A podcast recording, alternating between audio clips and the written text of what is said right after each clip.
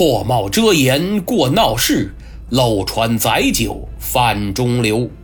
躲进小楼成一统，管他冬夏与春秋。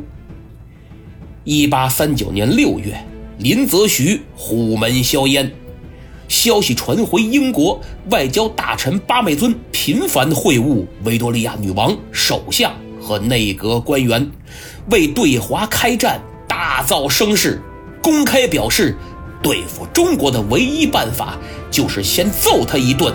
然后再做解释。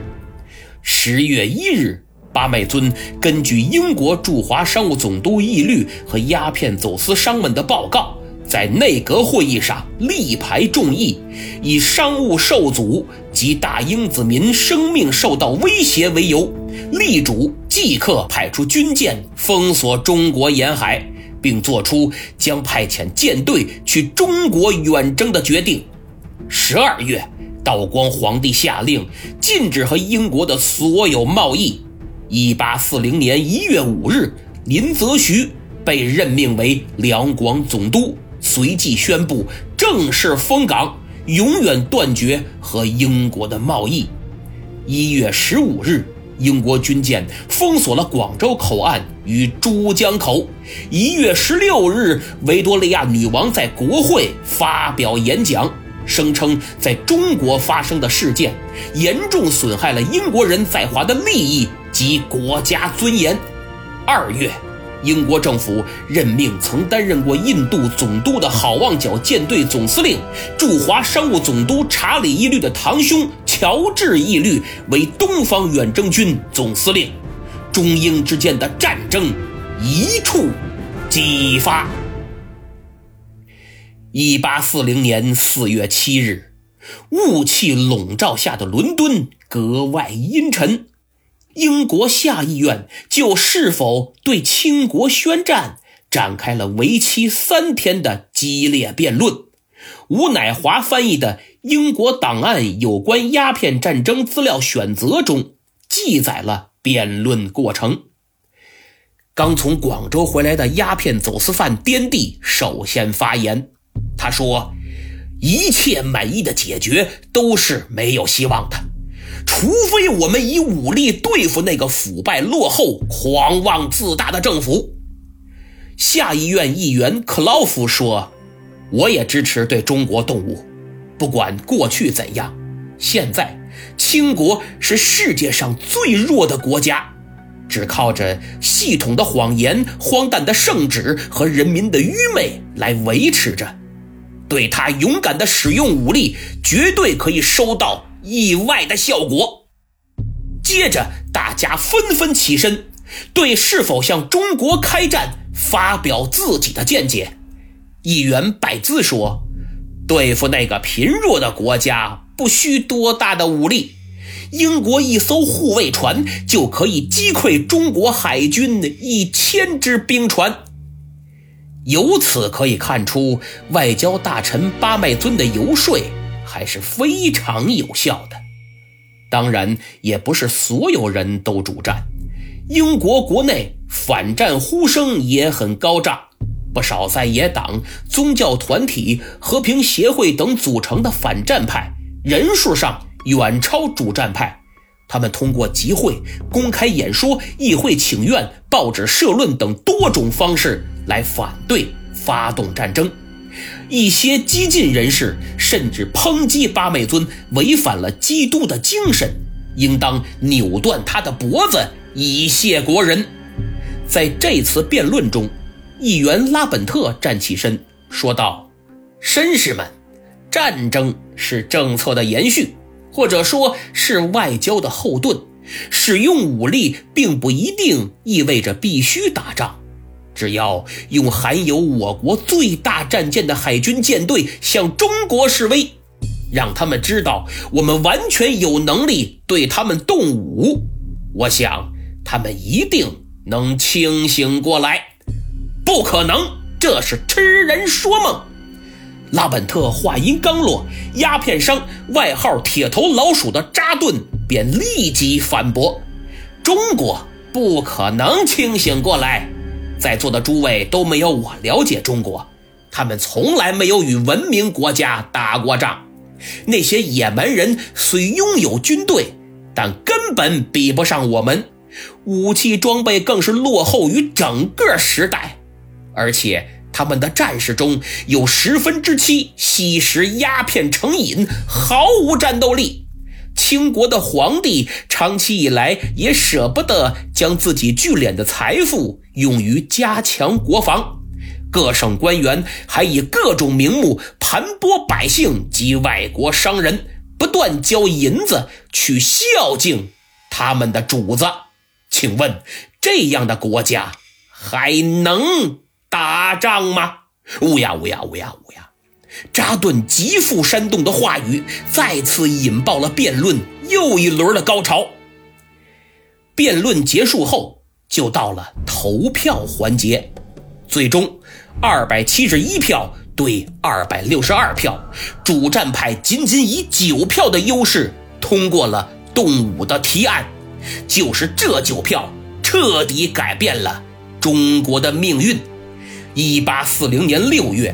东方远征军总司令乔治·义律率领英国舰船四十八艘，其中战舰十六艘，武装汽船四艘，共配备大炮五百四十门，士兵四千人，从印度出发，到达中国海面。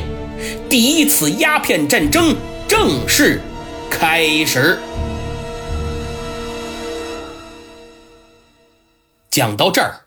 我想，很多朋友会问：说当时英国号称日不落帝国，殖民地总共有三千万平方公里，是本土的一百五十倍。既然如此强大，怎么才出兵四千人，还就是否对贫弱落后的清国开战讨论那么久呢？原因很简单。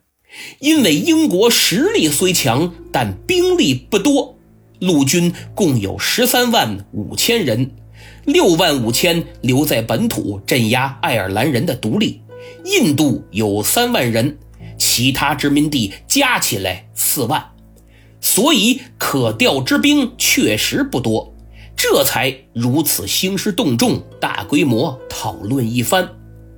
可在中国人笔下。英国发动战争的过程却充满了喜感。话说，义律在中国屡战屡败，仓皇回国觐见英王，请求发兵。英王一时没了主意，召集群臣廷议，结果是官场主战，商场主和。呃，就是当官的大多支持动武，做生意的支持讲和。有点像《三国演义》啊，赤壁大战之前，江东重臣吴主战，文主和的意思。英国朝廷上下讨论了几天，仍没有拿定主意。这时候，英国女王突然想到：哎，咱这儿有个庙啊，香火很灵的，不如去求个签儿，卜个卦。女王来到庙中，虔诚祷告，然后做了二十个签儿。十个写和，十个写战，打乱顺序之后，连抓三回，打开一看，全是战。既然是神的旨意，那就同意对华开战。这段记载出自我国现代文学家阿英先生编著的《鸦片战争文学集》，由此可见，在清朝人的眼中，战争如同儿戏。从历史的角度来看，这是一场无法避免的战争。就算没有查禁鸦片，也会以其他理由爆发冲突，只不过时间的早晚而已。战争的结局嘛，不外乎胜利、失败、和谈三种。胜利不可能，以大清的现状，无论是人心还是武备。与已经开始第二次工业革命的日不落帝国相比，都不处于一个时代。但如果硬说大清万一打赢了，那就只会使统治者继续认为自己是天朝上国，外邦皆蛮夷之地，王师所至，蛮夷之兵无不望风而逃，中国只会更加封闭，更加落后。再说和谈。这和谈也不可能，因为只要议和，立马就会有一批什么都不懂的文人打着爱国旗号唱高调，说议和之人是汉奸卖国贼。其实他们才是爱国贼。我在明末清初那些事儿里对此有很深入的论述。要不是这些爱国贼，朝鲜仁祖国王也不会被皇太极逼得走投无路，退守南汉山城，崇祯也不会落得眉山自缢的下场。而这些爱国贼至今仍很活跃。鉴于此。这场战争唯一的结局就是战败，割地赔款。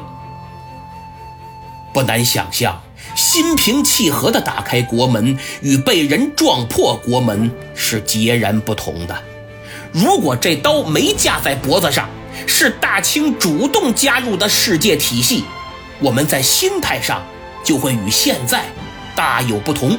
对世界也不会产生抵触情绪，中外交流中更可能会顺应历史潮流进行变革。真若如此，中国绝不会是今天这样。